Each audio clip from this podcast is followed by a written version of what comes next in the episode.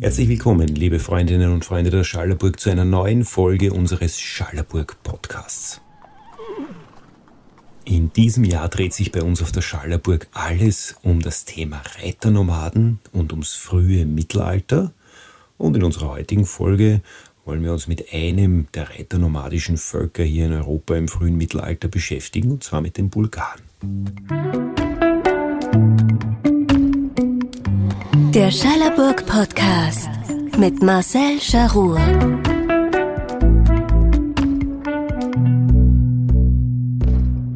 Heuer geht es bei uns auf der Schallerburg um vier Reitervölker.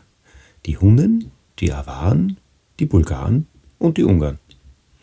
Als wir uns mit dem Thema zu beschäftigen begonnen haben, war für mich ganz klar, wer die Hunnen sind und auch wer die Awaren sind, war keine Frage. Und die Ungarn natürlich, die kennt man ohnehin. Wenn man sich ein bisschen mit Geschichte beschäftigt, dann weiß man auch, dass die eigentlich auf Pferden hier nach Europa gekommen sind und im frühen und hohen Mittelalter eine ganz, ganz wichtige Rolle gespielt haben. Aber dass auch die Bulgaren ein Reitervolk waren, das habe ich eigentlich nicht gewusst.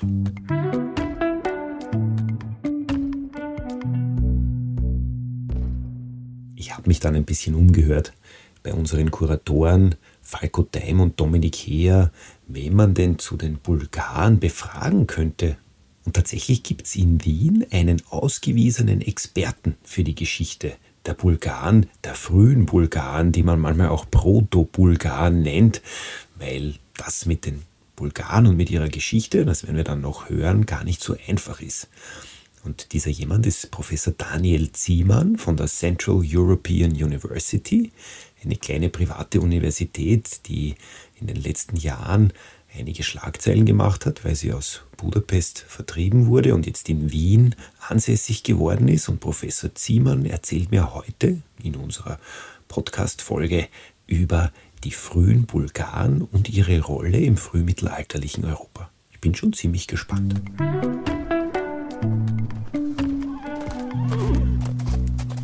Ja, herzlich willkommen. Heute hier bei uns auf der Schallerburg ist Professor Daniel Ziemann von der Central European University, ein Experte für die Geschichte der frühen Bulgaren.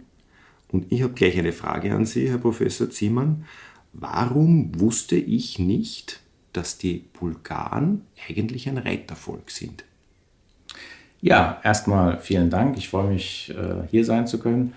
Ähm, das ist eine sehr interessante Frage, ähm, weil man, glaube ich, unterscheiden muss zwischen den Bulgaren des Mittelalters und auch der heutigen Bulgaren und den frühen Bulgaren. Und in der Forschung werden sie deswegen auch oft unterschieden, ganz bewusst. Man nennt sie Proto-Bulgaren oder Altbulgaren.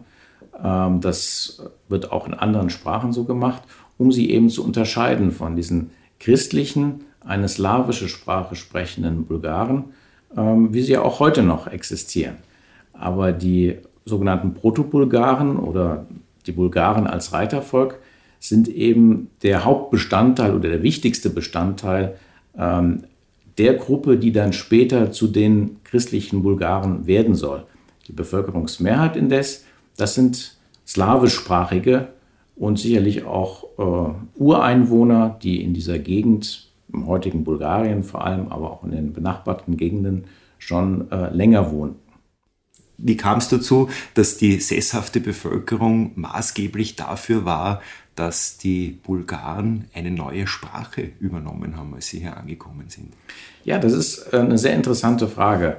Ähm, ein Grund wird wahrscheinlich gewesen sein, dass äh, es einfach die Bevölkerungsmehrheit war. Jedoch haben wir natürlich auch andere Beispiele. Wir können sicherlich davon ausgehen, dass es bei den Ungarn auch so ähnlich war, dass es eine großes, einen großen Bevölkerungsteil äh, von schon ansässigen oder Nicht-Ungarn im Karpatenbecken gab und trotzdem wurde dort die Sprache der, der äh, ja, militärischen Elite, der, ähm, äh, des Reitervolkes eben übernommen. In Bulgarien war es anders. Äh, mein Eindruck ist, dass die Integration der slawischen oder slawischsprachigen, sagen wir mal, äh, Bevölkerungsmehrheit schon sehr früh einsetzt.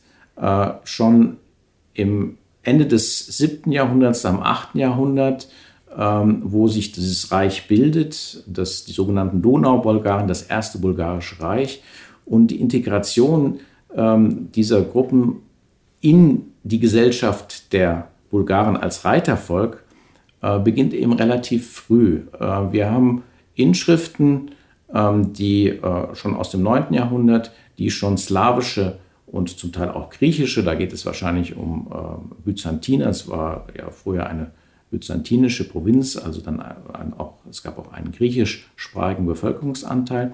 Und die werden, glaube ich, sehr früh integriert, auch in Führungspositionen, sodass ähm, schon vielleicht im 9. Jahrhundert die Führungsschicht vielleicht zweisprachig war oder vielleicht größtenteils schon äh, slawisch gesprochen hat.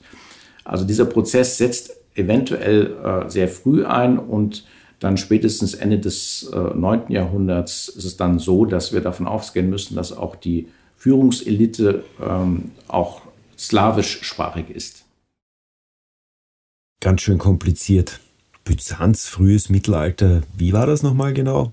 Seit dem 4. Jahrhundert, seit Beginn des 4. Jahrhunderts hat das römische Reich der Antike eigentlich zwei Teile einen westlichen Teil, der von Rom aus regiert wird, und einen östlichen, der von der Stadt Konstantinopel aus regiert wird. Und diese Stadt nennt man auch Byzanz.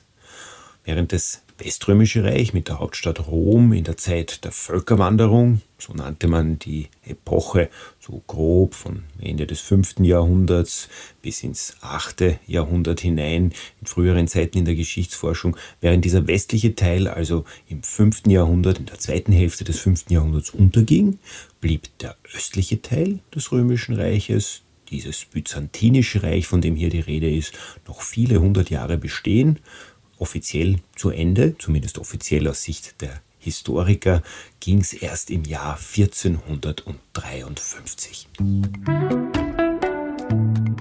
Hm. Aber jetzt zurück zu den Bulgaren und wie es bei denen in ihrer Gesellschaft so ausgesehen hat im 8. und 9. Jahrhundert. Wer war denn diese Führungselite und wie waren denn diese Reiterkrieger, diese Proto-Bulgaren, die da gekommen sind, ähm, waren das wilde Männer auf ihren Pferden, die da eingeritten sind als Krieger und Kämpfer? Muss man sich das so vorstellen?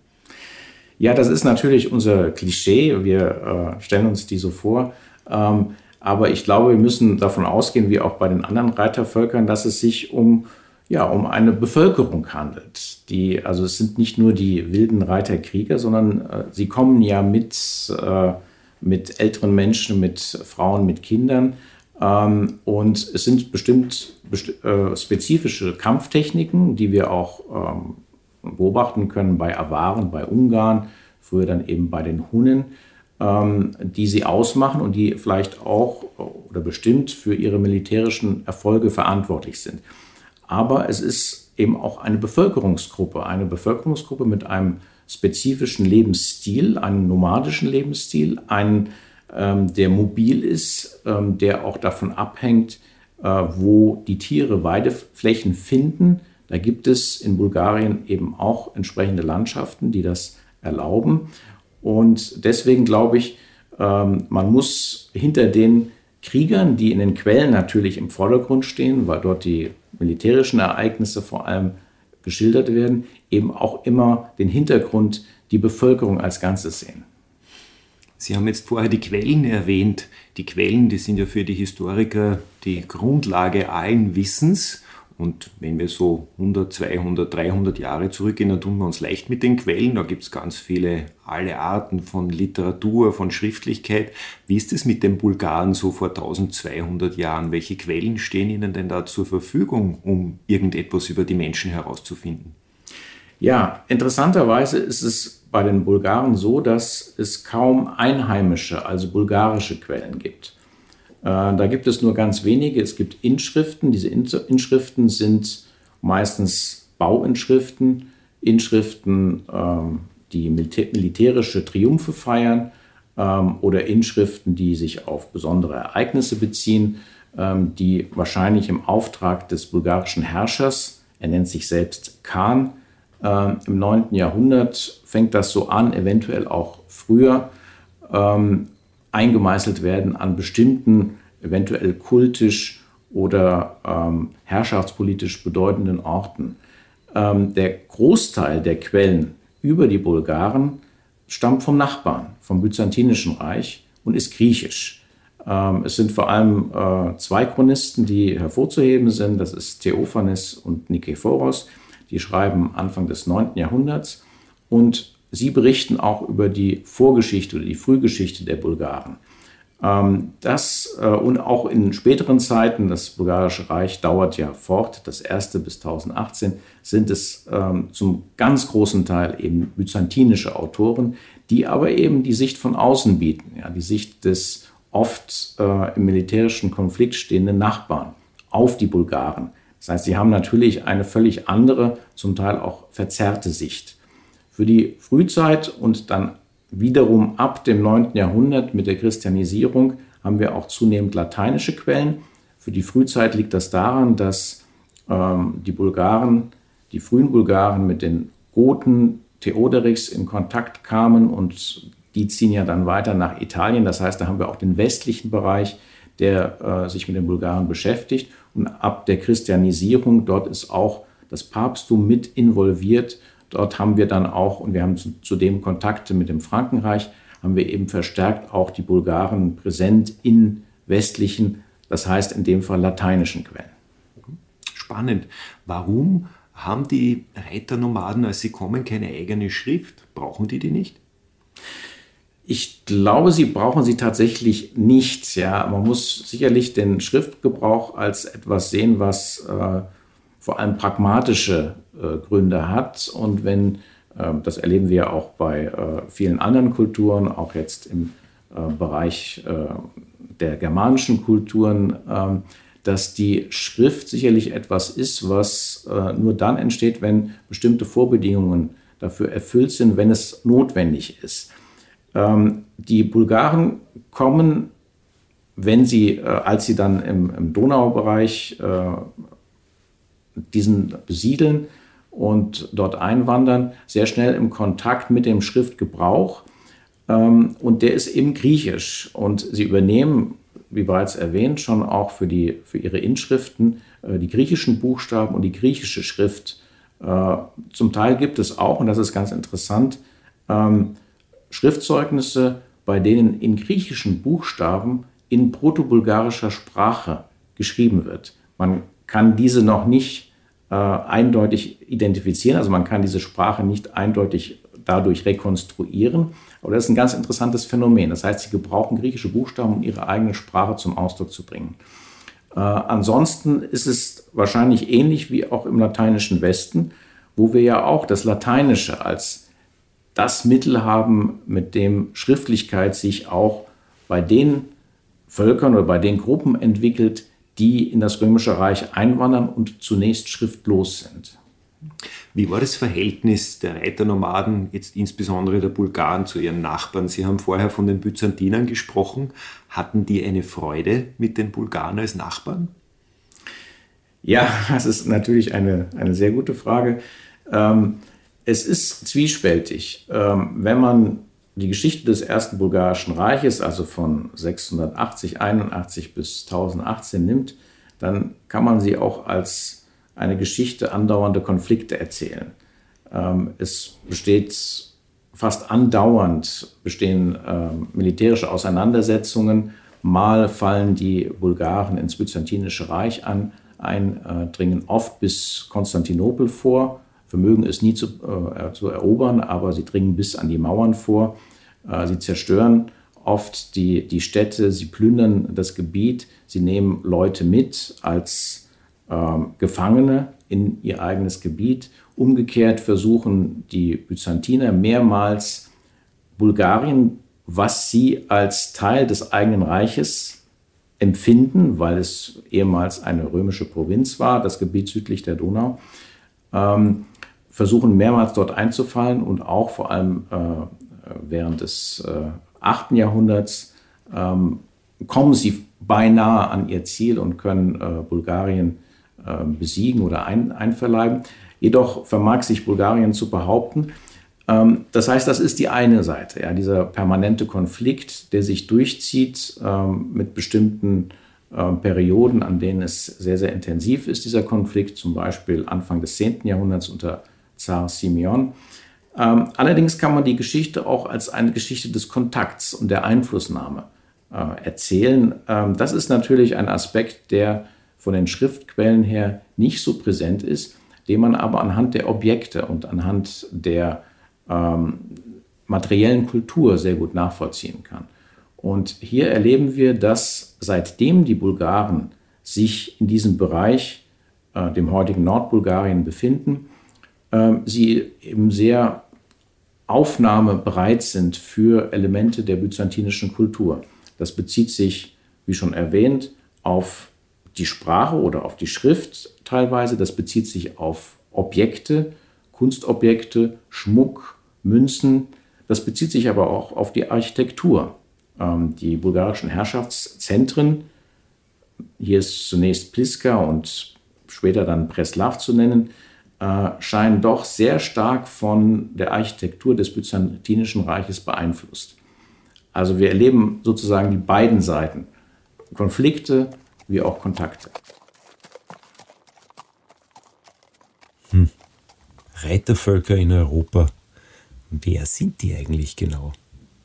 Die ersten, die uns da in der nachchristlichen Geschichte begegnen und die für uns, für unsere Ausstellung heuer auf der Schallerburg relevant sind, das sind die Hunnen. Die treten vor allem im vierten Jahrhundert nach Christus in Erscheinung.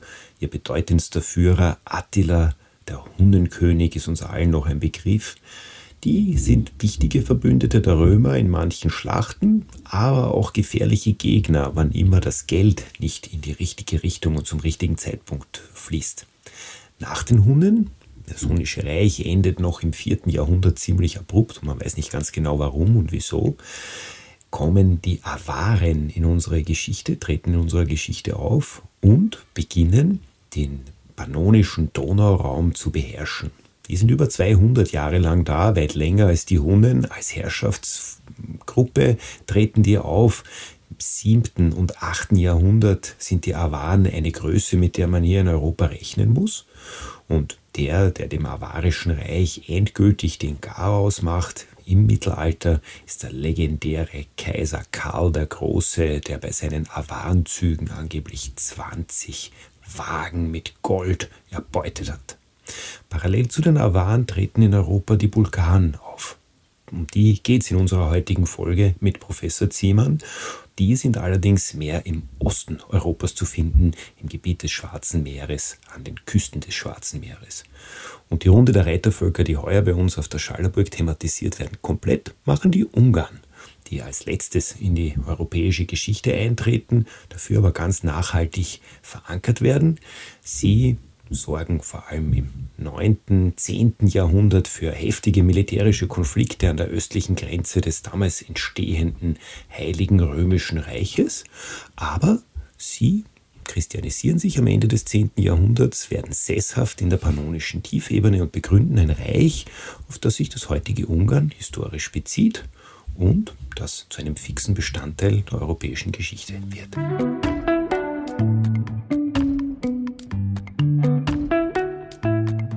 Apropos Christianisierung. Warum hat man überhaupt die christliche Religion angenommen? Ja, das ist auch eine gute Frage. Ich glaube, man muss es im Zusammenhang sehen mit den Entwicklungen, die überhaupt im frühen und hohen Mittelalter in Mitteleuropa stattfinden. Früher oder später übernehmen all die ehemals heidnischen ähm, Gruppierungen, sobald sich ihre Herrschaft verfestigt, im Kontakt mit den christlichen Nachbarn das Christentum an. Ich glaube, ein Aspekt ist, dass bei all diesen Annahmen des Christentums immer auch eine Konsolidierung der jeweiligen Herrschaft, ich möchte auch fast sagen, eine Monopolisierung der Herrschaft auf eine bestimmte Familie im Zusammenhang steht. Ähm, ich glaube, man kann das Gleiche über die, die Ungarn sagen oder über Böhmen ähm, äh, Polen natürlich etwas später. Bei den Bulgaren ist es relativ früh, es ist das 9. Jahrhundert, äh, Mitte des 9. Jahrhunderts.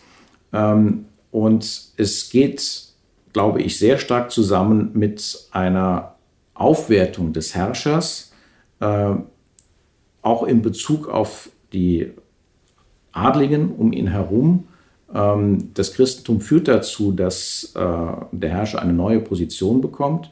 Er bekommt auch eine neue Herrschaftselite, die nur von ihm abhängig ist. Das ist der hohe Klerus, äh, Bischöfe, die ins Land kommen. Ähm, das heißt, er wird unabhängiger von den Adelsfamilien um ihn herum, den alten heidnischen ähm, ja, Kriegereliten, äh, die das Land oder die Herrschaft geprägt haben in den vorangegangenen Jahrhunderten. Und wir erleben, glaube ich, eine Art Magnetwirkung auch des Christentums. Ich glaube, das lässt sich auch für andere Völkerschaften sagen.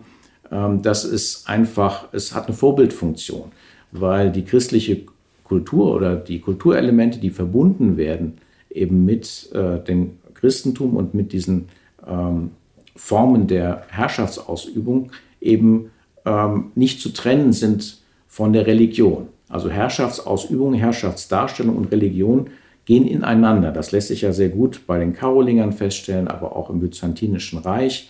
Und das hat eine Vorbildfunktion. Äh, der bulgarische Herrscher möchte auch so sein. Er möchte auch äh, ein Teil dieser, äh, dieser christlichen Herrscher werden. Und deswegen glaube ich, ist dieser Christianisierungsprozess auch tatsächlich immer ein Prozess, der von oben nach unten geht, ja, bei denen die Herrscherfamilie und vielleicht der, die oberste Adelsschicht anfängt und der dann erst allmählich im Laufe der Jahrzehnte, vielleicht auch erst Jahrhunderte durchdringt auf weitere Bevölkerungsschichten.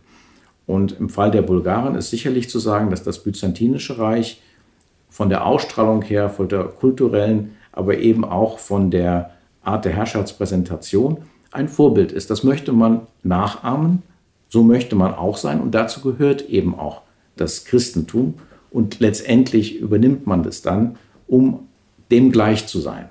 Und ich glaube, das könnte eines der Motive sein dafür, dass das dann irgendwann früher oder später erfolgt.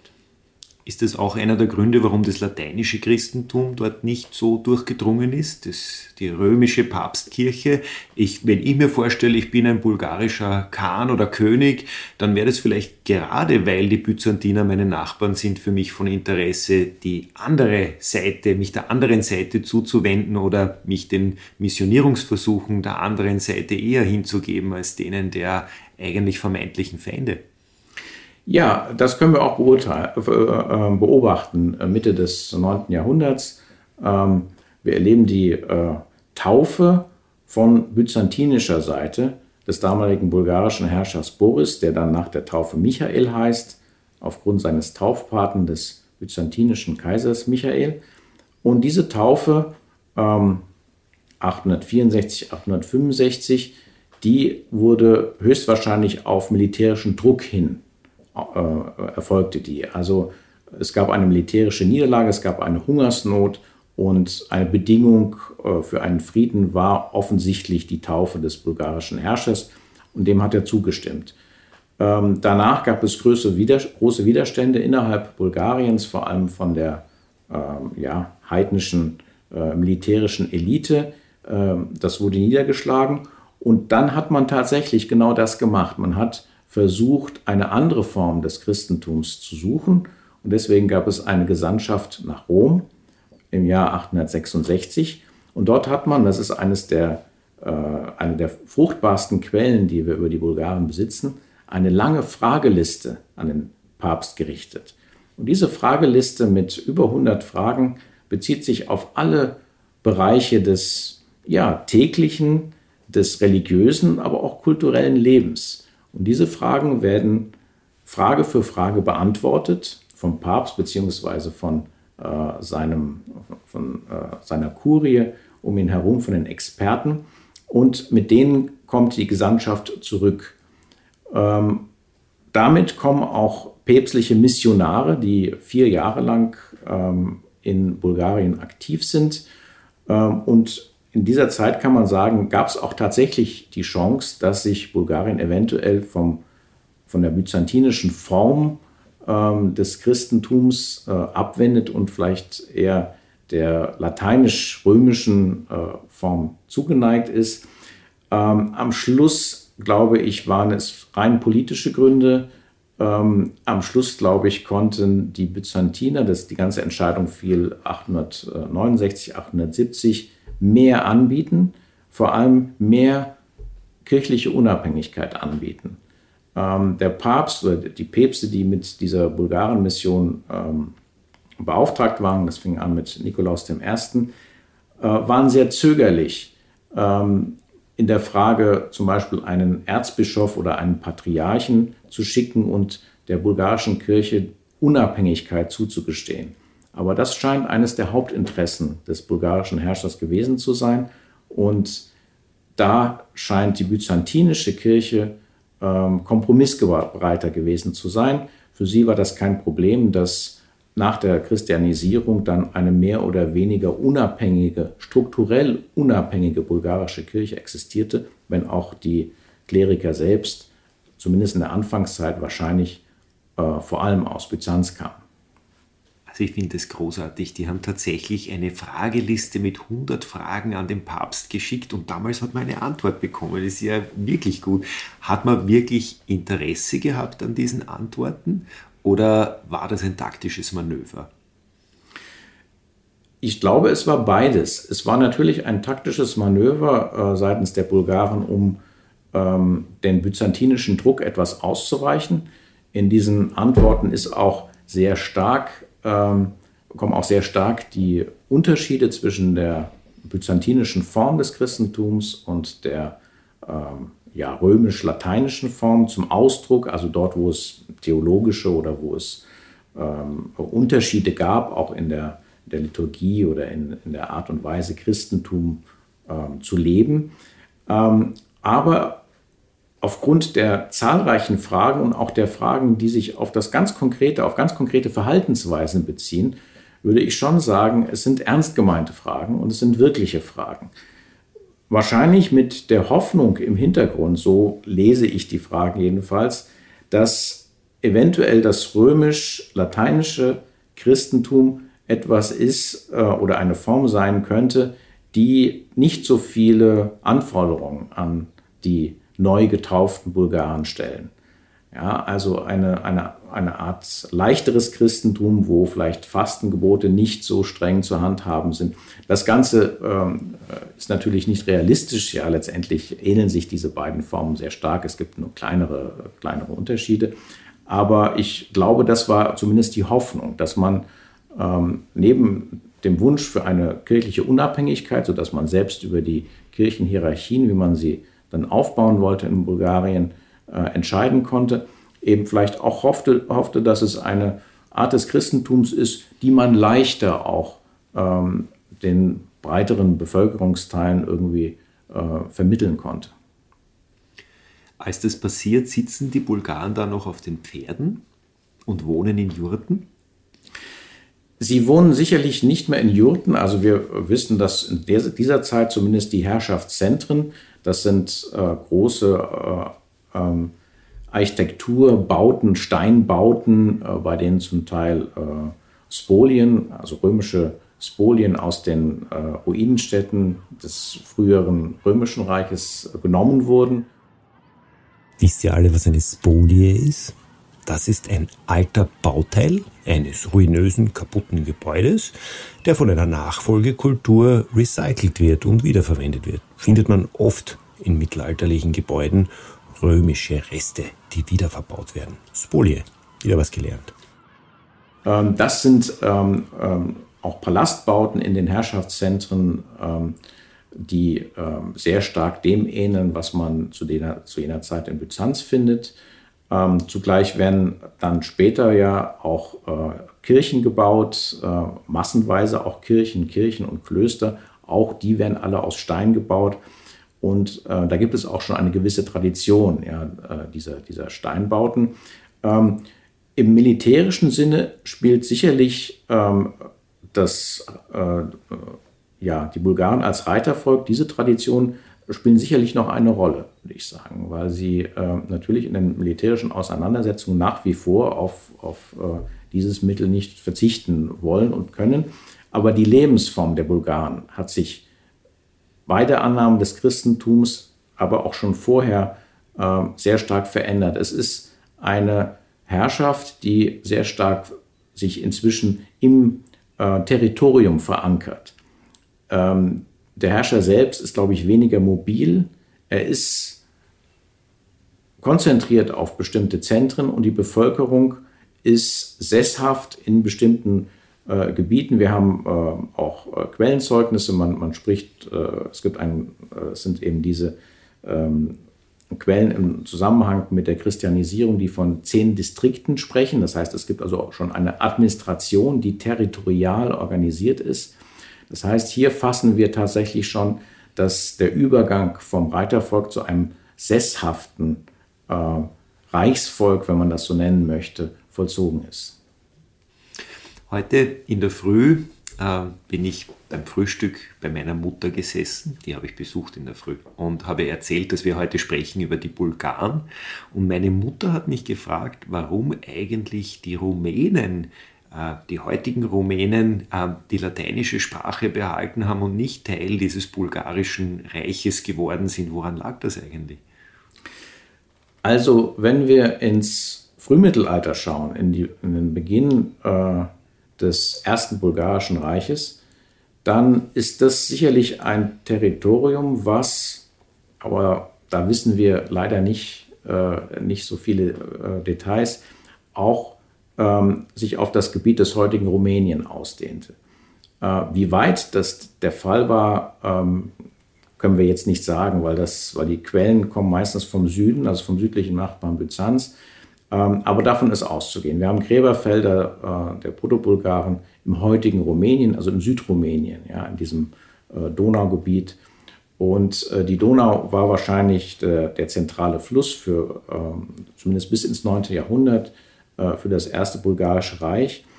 Ähm, die rumänische Tradition ist, kommt später, der Rückbezug auf das Lateinische ähm, das ist sicherlich ein, äh, eine Entwicklung, die erst äh, nach dem Ende des Ersten Bulgarischen Reiches einsetzt und ähm, auch die äh, Konstruktionen, die ähm, gerade bei den, bei den Rumänen, dann kommen später die Vlachen hinzu, die so ein bisschen als Vorfahren der Rumänen gesehen werden. Das Ganze ist allerdings in der Forschung auch sehr diskutiert. Also das sind alles spätere Entwicklungen. Man muss, glaube ich, bei den Bulgaren sagen, ähm, ein Faktor ist sicherlich, dass das Bulgarische Reich, das erste Bulgarische Reich 1018 untergeht. Äh, es wird dann zu einer ähm, byzantinischen Provinz. Ähm, es gibt dann ein zweites Bulgarisches Reich, was erst nach 150 äh, Jahre später wieder entsteht. Dort spielen dann auch die Vlachen eine Rolle. also die Entwicklung in Rumänien und auch die ja der Rückbezug dann auf das Lateinische ähm, und die Gruppen, die dieses, diese romanischen äh, Sprachtraditionen bewahrt haben, die treten an das Licht der Quellen erst zu einem späteren Zeitpunkt. Also da ist das erste bulgarische Reich schon untergegangen. Und ich glaube, das ist wahrscheinlich eines der Gründe, warum hier diese Entwicklungen einfach auseinandergehen. Ähm, Sie haben jetzt schon ein bisschen die, die spätere Geschichte der Bulgaren skizziert, also die, der Untergang dieser Reiche. Wie, wie hat sich das ausgewirkt auf die bulgarische Identität, die weitere Geschichte? Ja, in Bulgarien lässt sich beobachten, dass äh, das Bewusstsein für die eigene mittelalterliche Geschichte sehr stark ausgeprägt ist. Äh, das heutige Bulgarien ähm, feiert die Staatsgründung 680, 681. Ähm, das ist die, für, für die Bulgaren heute auch die Gründung des eigenen Staates mit einer Kontinuität bis heute. Natürlich gab es Brüche ähm, nach dem Ersten Bulgarischen Reich, ähm, eben diese Herrschaft der Byzantiner. das Zweite Bulgarische Reich wurde dann im 14. Jahrhundert erobert von den Osmanen und danach gab es dann mehrere Jahrhunderte osmanische Herrschaft. Das wird als Bruch der Kontinuität wahrgenommen, aber trotzdem ähm, glaubt man, dass eben mit der ähm, nationalen Wiedergeburt Ende des 19. Jahrhunderts und mit der erneuten Unabhängigkeit als Staat diese Kontinuität wieder aufgegriffen wurde. Also man sieht sich selbst als direkte Nachfahren der mittelalterlichen Bulgaren und das mittelalterliche bulgarische Reich, auch die, die Herrscherpersönlichkeiten, sind sehr präsent, auch im heutigen Bulgarien. Ähm, viele Straßen, viele äh, Orte sind nach ihnen benannt. Ähm, sie spielen eine äh, entscheidende Rolle in der Schulbildung, aber auch in, im Alltag. Also in Bulgarien kennt man die Kane Asparuch oder Krum oder Boris Michael oder Simeon. Sie sind ähm, sehr präsent und viel präsenter als äh, das Mittelalter selbst hier in äh, Österreich ist. Und was ist da dominierend? Man könnte auch, also wenn ich ans 19. Jahrhundert denke, an den Panslawismus denken und an das Verbindende der sicher slawisch verstehenden Völker Ostmitteleuropas. Ist das Reiter-Nomadische da noch als Idee dominierend oder ist es doch dieses frühe slawische Erbe, das da bedient wird, wenn man an die frühen, wenn da an die frühen Bulgaren erinnert wird? Ja, hier kann man beobachten, dass es, es gibt ähm, so Wellen, ja, äh, Wellen, die im Zusammenhang stehen mit aktuellen politischen Entwicklungen. Ähm, momentan, wir beginnen mal bei der Gegenwart, sind die äh, Reiternomaden, also die äh, Bulgaren, das Reitervolk der Bulgaren, was man teilweise in der Forschung eben als Proto-Bulgaren bezeichnet, was aber nicht so ganz stimmig ist vom Begriff her, äh, sehr präsent und sehr populär. Und das wird, äh, die werden auch herangezogen als die eigentlichen Vorfahren, als die, die eine Rolle spielen. Ähm, nach dem Zweiten Weltkrieg gab es natürlich im Zuge der ähm, ja, äh, slawischen Nachbarn, auch natürlich der Sowjetunion, eine Welle, die sehr stark das slawische Element betont hat.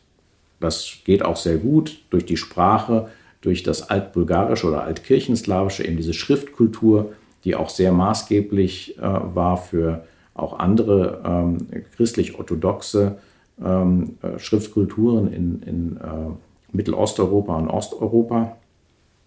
Als Beispiel kann man die Kiewer Rus nennen, die dort auch beeinflusst wurden von, von dieser Entwicklung. Also es gab so Wellen. Vor dem Zweiten Weltkrieg waren es wieder um die Proto-Bulgaren, die eher populär waren. Und im 19. Jahrhundert, glaube ich, äh, da entsteht auch das äh, ähm, das, äh, die wissenschaftliche Beschäftigung mit der eigenen mittelalterlichen Geschichte. Ähm, da ähm, haben wir sicherlich äh, beide Elemente so ein bisschen äh, präsent, weil gerade im 19. Jahrhundert spielt natürlich das Christentum eine, Rolle, gerade im Zuge der Unabhängigkeitsbewegung vom Osmanischen Reich. Da ist natürlich die Tradition, wenn sie irgendwo zu finden ist, in, den, in der christlichen Welt zu finden, ja, durch die, als die Klöster und die kirchlichen Institutionen als Bewahrer der bulgarischen Kultur. Also, ähm, je nachdem, in welche Zeit man blickt, gibt es bestimmte Präferenzen äh, innerhalb der bulgarischen Geschichte. Mal sind es die Slawen, mal sind es die Proto-Bulgaren, manchmal gibt es auch äh, Bewegungen, die dann die Thraker, also eine Art Urbevölkerung dort äh, stärker in den Mittelpunkt rücken wollen. Und das ist ganz abhängig von dem, was man gerade im Moment, was politisch vielleicht äh, attraktiver ist oder was stärker in Mode ist oder eventuell auch was äh, an sich interessanter erscheint. Sieht man sich da verwandt mit den Ungarn zum Beispiel? Die tauchen ja auch so im 8., 9. Jahrhundert auf, hier bei uns in, im, im heutigen Österreich. Gibt es da eine Beziehung? Ja, es gibt auf jeden Fall auf ähm, wissenschaftlicher Ebene Beziehung, äh, eine Beziehung, die auch äh, im Zusammenhang steht mit der Beschäftigung mit dem bulgarischen Mittelalter. Ähm, also es gibt äh, ungarische Wissenschaftler, die sich natürlich, äh, Wissenschaftler und Wissenschaftlerinnen, die sich äh, mit den Bulgaren, mit den mittelalterlichen Bulgaren auseinandergesetzt haben, wie auch umgekehrt. Äh, weil man sieht natürlich ähm, die gemeinsame Geschichte, ähm, Bulgaren und Ungarn, waren Nachbarn. Ähm, Ende des 9. Jahrhunderts ähm, ein Feldzug von äh, Zar Simeon führte laut der byzantinischen Quellen dazu, dass die Ungarn überhaupt erst ins Karpatenbecken einwandern, ähm, da, sie, da sie früher äh, wohl nördlich der Donau im heutigen Südrumänien äh, gesiedelt haben. Also äh, hier sieht man auf jeden Fall die Parallelen. Ähm, die werden auch, äh, auch äh, sehr stark betont in der, äh, in der Wissenschaft. Jedoch muss man sagen, dass ähm, ist jetzt vom, äh, ja, äh, vom allgemeinen, von der, von der Art und Weise, wie man mit der mittelalterlichen Geschichte umgeht, das auch Grenzen hat. Also man sieht sich schon als ähm, äh, etwas Unabhängiges. Und ich glaube, man muss bei den Bulgaren auch immer sehen, dass ähm, gerade die, der Bezug zu den Proto-Bulgaren oder zu diesem Reitervolk der Bulgaren hängt immer auch damit zusammen, sich von den Nachbarn zu unterscheiden. Ja, da sind natürlich die anderen südslawischen Nachbarn, von denen man sich unterscheiden kann, die stärker das slawische Element hervorheben. Dann natürlich von den nördlichen Nachbarn, den Rumänen, die eine romanische Sprache sprechen. Äh, von den Griechen ohnehin durch diese ständigen Konflikte mit Byzanz. Also deswegen glaube ich, dass im bulgarischen Geschichtsverständnis und im eigenen Selbstbewusstsein auch immer sehr wichtig ist, dass man etwas Besonderes, etwas anderes ist. Das heißt, der, äh, die Parallelen zu anderen, wie in dem Fall den Ungarn, hat auch immer seine Grenzen. Zumindest in dem, wie man sich selbst versteht, im allgemeinen Sinne. Die Politik nutzt ja solche historischen Geschichten immer ganz gerne. Sie haben das eh vorher ausgeführt, wie das im 19. Jahrhundert war und dann später. Wenn Sie als Historiker draufschauen, kann man aus der mittelalterlichen Geschichte eigentlich etwas lernen, das über den ideologischen Strömungen einer bestimmten Zeit steht? Oder ist man immer gezwungen, die Dinge mit den eigenen Augen zu sehen und nie objektiv, was das betrifft? Nee, ich denke, man kann, äh, man kann sehr viel lernen. Ähm, und zwar, man kann vor allem lernen, dass ähm, Veränderungen aller Art permanent geschehen. Ähm, wir wundern uns über, über viele Phänomene und betrachten sie oft als etwas, was noch nie da gewesen ist. Und ich glaube, dass äh, die, die Geschichte, wenn wir uns mit der Geschichte befassen und gerade auch in dem Fall mit der Geschichte einer, einer ähm, ja, äh, Herrschaftsbildung, dann äh, sehen wir, das sind Prozesse, die finden zu unterschiedlichen Zeiten überall statt. Es gibt diesen Übergang von normalisierenden Gruppen, die auf einmal sesshaft werden. Es gibt den Wechsel äh, der Religionen und es gibt vor allem diese ähm, permanente Identitätsbildung, aber auch wieder äh, äh Identitätsauflösung. Ja, und die geschieht permanent und ständig. Ja, es gibt neue Staaten und es gibt neue äh, Gruppen oder, oder Völker, die sich als Teil dieser Staaten ähm, empfinden und später können die sich wieder auflösen und das Empfinden äh, der, der Menschen ist ein anderes oder ähm, die Identifikation äh, findet mit anderen Phänomenen statt. Ja, wir erleben heute, und das ist aktuell ein großes politisches Thema, ähm, die, ja, die Staatswirkung äh, Mazedoniens ja, und das, das äh, offiziell äh, sogenannten Nordmazedonien. Ja, und das ist in in gewisser Weise etwas, was jetzt äh, zumindest als Staatsgebilde keine lange Tradition hat. Trotzdem sehen wir, wie dort Geschichte sich formiert, eine eigene Geschichte in Anspruch genommen wird. Die tritt dann natürlich in Konkurrenz und zum Teil auch in, in Streit mit den Nachbargeschichten, in dem Fall mit den Bulgaren. Aber das sind Prozesse, die passieren permanent. Ja. Und ähm, wir müssen sie äh, akzeptieren, dass, äh, dass es eben, wir müssen akzeptieren, dass es wichtig ist, wie die Menschen in einem bestimmten politischen Kontext sich selbst empfinden und ähm, wie sie ihre Identitäten konstruieren und wie sie, äh, ja, wer sie sein wollen. Ja, und ich glaube, das ist äh, höchst relevant. Wir erleben es gerade in der Ukraine, dass das Prozesse sind, die wir ähm, auch aus der historischen Perspektive, glaube ich, äh, besser zu verstehen vermögen. Vielen Dank, das war für mich sehr aufschlussreich und ich hoffe auch für Sie, liebe Hörerinnen und Hörer, wenn Sie Lust bekommen haben auf unsere Ausstellung Reiternomaden in Europa. Die sieht man noch bis Anfang November bei uns auf der Schallerburg. Wir freuen uns, wenn Sie vorbeikommen und Herr Professor, ich danke Ihnen, dass Sie heute bei uns da waren. Ich danke Ihnen, es hat mich sehr gefreut. Die Ausstellung Reiternomaden in Europa ist bis 6. November 2022 auf der Schallerburg in Niederösterreich zu sehen. Geöffnet ist die Ausstellung Montag bis Freitag von 9 bis 17 Uhr, Samstag, Sonn- und Feiertags von 9 bis 18 Uhr. Übrigens, auch für Kinder bietet die Schallerburg ein spannendes Familienprogramm.